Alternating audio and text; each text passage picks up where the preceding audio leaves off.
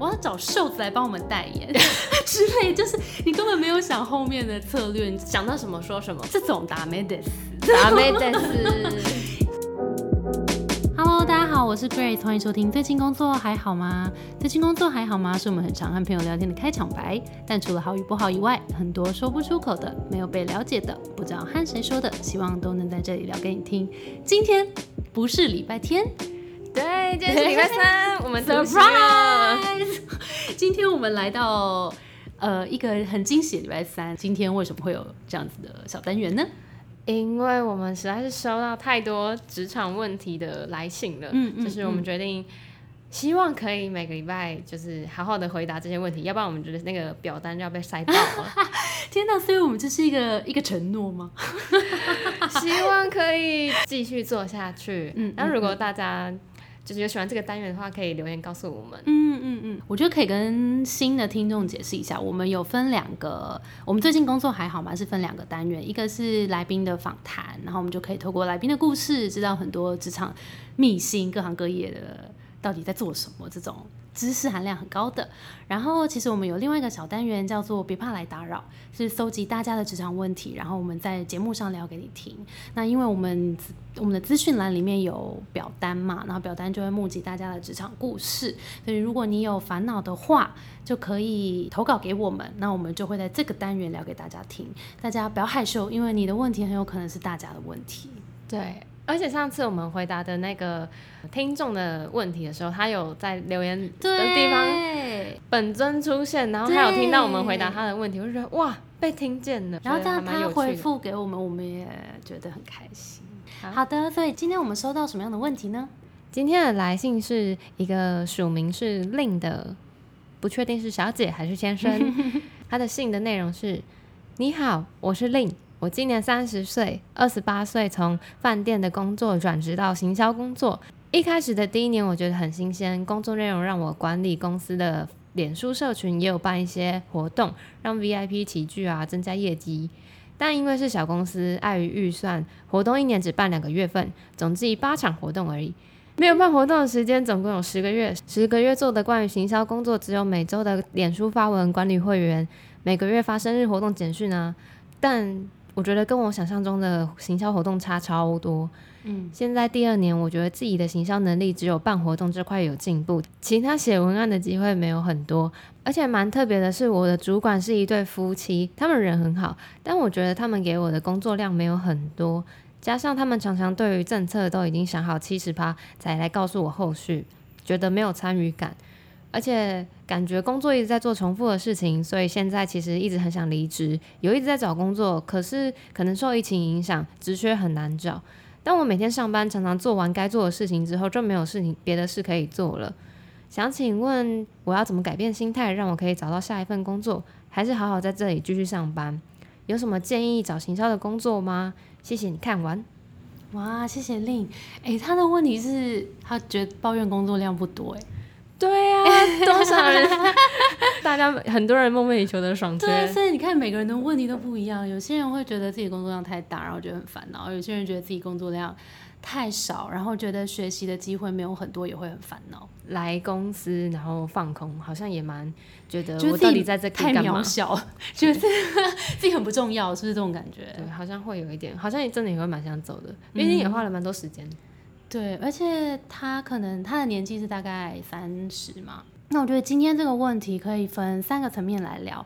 第一件事情是怎么样感觉到自己的进步，然后第二件事情是可以呃往上去思考一个维度，就你如果你是主管的话，会怎么来规划你的事情？因为我们都想要在做更有挑战性的事情，那这个挑战东西就是你把你自己想象成再高一个阶层，那这个等一下也可以再来聊。那第三件事情是，如果你是有一点觉得现在的工作不够，想要呃有了这个第刚刚第二点讲的规划之后，你要怎么去跟主管争取这个这个工作的掌握度？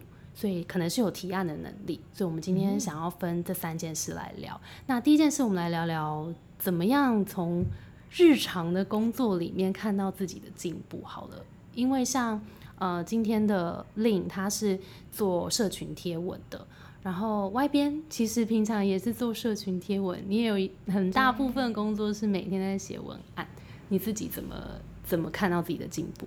我觉得虽然发文这件事情看起来是每天重复的事情，嗯但其实你每次写的东西都不太一样，嗯然后你可以让这个每次写的东西它的格式也可以也可以不用固定下来，你就可以每次换一个方式，换一个方式。嗯嗯，举个例子好了，如果我们今天要卖牙膏，然后其实牙膏是你要卖给谁？卖给大人小孩。男生女生，你可能都会用不同的方法去讲它，然后它的形式上，你要用一个图卡的方式，还是你只要放一张图，还是你要放影片的形式，还是你要用一句话的形式？其实这种形式超级多变的，所以你其实要做同一件事情，你可以用改一个小元素，然后去观察它哪一个做得好，它其实也是一个让社群给你一个回馈，就这件事情你有没有做得比上一次更好。嗯，而且会直接反映在数据上面，对，你的互动或者是触及。嗯嗯嗯，所以如果是做内容形象的话，我觉得这个呃写文案小小进步是可以从这边去练习的。那另外就是他也有提到办活动的部分，所以其实办活动其实也可以给自己一点。呃，有点像 KPI 这样，你不管是去优化你的流程啦，每次都让你的 VIP 的满意度更好啦，或是每一次都让你的 VIP 愿付价格或是单次的来的购买金额有提高啦，其实这些都是很好的指标。所以我就觉得工作里面可能要为自己设定一些指标，这样你更会感觉到自己有没有进步。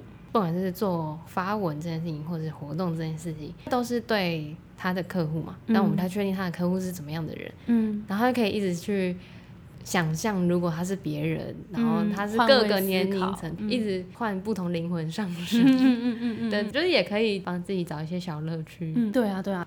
那第二件事情就是我们拉高自己的维度来思考嘛，就是譬如说，如果你现在觉得自己的工作好像哎有点缺乏变化了，那你又觉得你的决策太多都是主管告诉你怎么做，那表示其实你想要 involve 更多。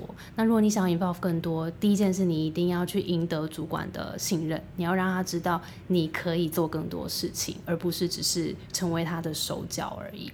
那要赢得主管的信任，第一件事情就是你要让他知道你有能力可以做这件事。第一件事是你已经可以把你现在手边的事情都做好了。第二件事情是你可以往上去做他做的事情。呃，你可以先去想他平常是怎么做这件事情的，然后可以以他的角度来思考，做一个有点类似像他做的那个规划，甚至是一些他可能没有想过的方法，然后自己先记下来之后，可以去跟他提案。如果花了很多时间，但被他否决了，那也没关系啊。我觉得提案这件事本身就已经让主管有觉得说你有积极性。那但我觉得这可以延伸讨论一件事情是，因为他有提到他的主管是一对夫妻，所以通常你如果是中阶主管是一对夫妻，听起来比较不常见。所以我 suppose 他是直接这对夫妻是这个公司的老板。因为我觉得会延伸不同的两两个角度，就如果你今天要去争取的这个你的主管是上面还有老板的话，你要为他再多想一层，就是你不要让他觉得你要来抢他工作，所以你要多照顾这个中间主管，让他觉得你是来辅助他的。但如果他直接是老板的话，我觉得就可以大胆一点的，直接多做一点 propose，然后让他觉得哦，这个人不错，我之后可以完全的。交付给你这样，所以我觉得如果你要 report 上去的是主管，或是你 report 上面是老板，我觉得可以有一点点多思考不太一样的地方。哎、之前是不知道这件事情的、欸，嗯，担心会不会越权，但是主动积极的争取工作，它 general 来说是还是正面加分。那第三件事情就来聊，刚刚如果你已经想好有一个规划，你要怎么样去主动提案，跟你的主管去争取这件事，那这个当然就是要先想好，不要只是一个 idea，然后完全没有落地的行动计划，就说我要找瘦子来帮我们代言 之类，就是你根本没有想后面的策略，你只是想了一个很 rough 的一个真的就是突然掉出来，想到什么说什么的东西。这种打没得死。达美的是，如果你要提瘦子好了也没关系，可是你要先想好这背后为什么？为什么我的产品跟这个代言人有什么样的关系？然后这个代言人你已经打听好他一次代言费多少钱了吗？我们公司是可以支付的了吗？然后它带给我们后面的效益是什么？那它一次帮我们拍照出来，我们这些素材要怎么用？然后我们要跟其他的广告代理商要怎么样子的合作，让这次的曝光，我做了这件事情，我有达到更大的效益。就后面就是一大串的东西，你都要先想好再去提案。你完全把握没有超过六十，就不要讲，就说那让我回去想想，再好好的提案给你啊，多争取一些时间。对，这样我们就好。对，就当下应急一个，对，会让你突然陷入谷底，对，陷入谷底的 很难翻身。大家莫心慌，莫急。老板一定很忙，我们做很多其他的事情。如果你可以多帮他分担一点工作，他也会觉得啊，你有能力，你现在的东西都已经可以掌握好了，我可以再交付你更重要的任务。那当然，刚刚以上我们在聊的都是，如果你前提是想要继续在这间公司试试看。那当然，如果你觉得这间公司，好像天花板也到了，然后自己觉得评估之下好像没有那么适合自己，那就可以去想想说，你过去累积的东西有什么是可以带到下一份工作？那你下一份工作想要做什么呢？那譬如说你行销这个技能，你想要带到其他的产业去吗？那这背后就又有很多其他延伸的要去思考。那刚刚 Grace 说了，主动要去跟跟老板提案的话，那个提案的步骤是怎么样？主动提案的步骤就刚刚讲好，第一件事情就要把后面那个一连串这东西全部都想好，然后想好之后，你当然要好好做一个简报。那这个简报要，嗯，我觉得漂不漂亮真的是其次，就你的架构要很明确，然后里面都是呃老板需要的资讯，然后把它好好的呈现出来，好好的表达出来。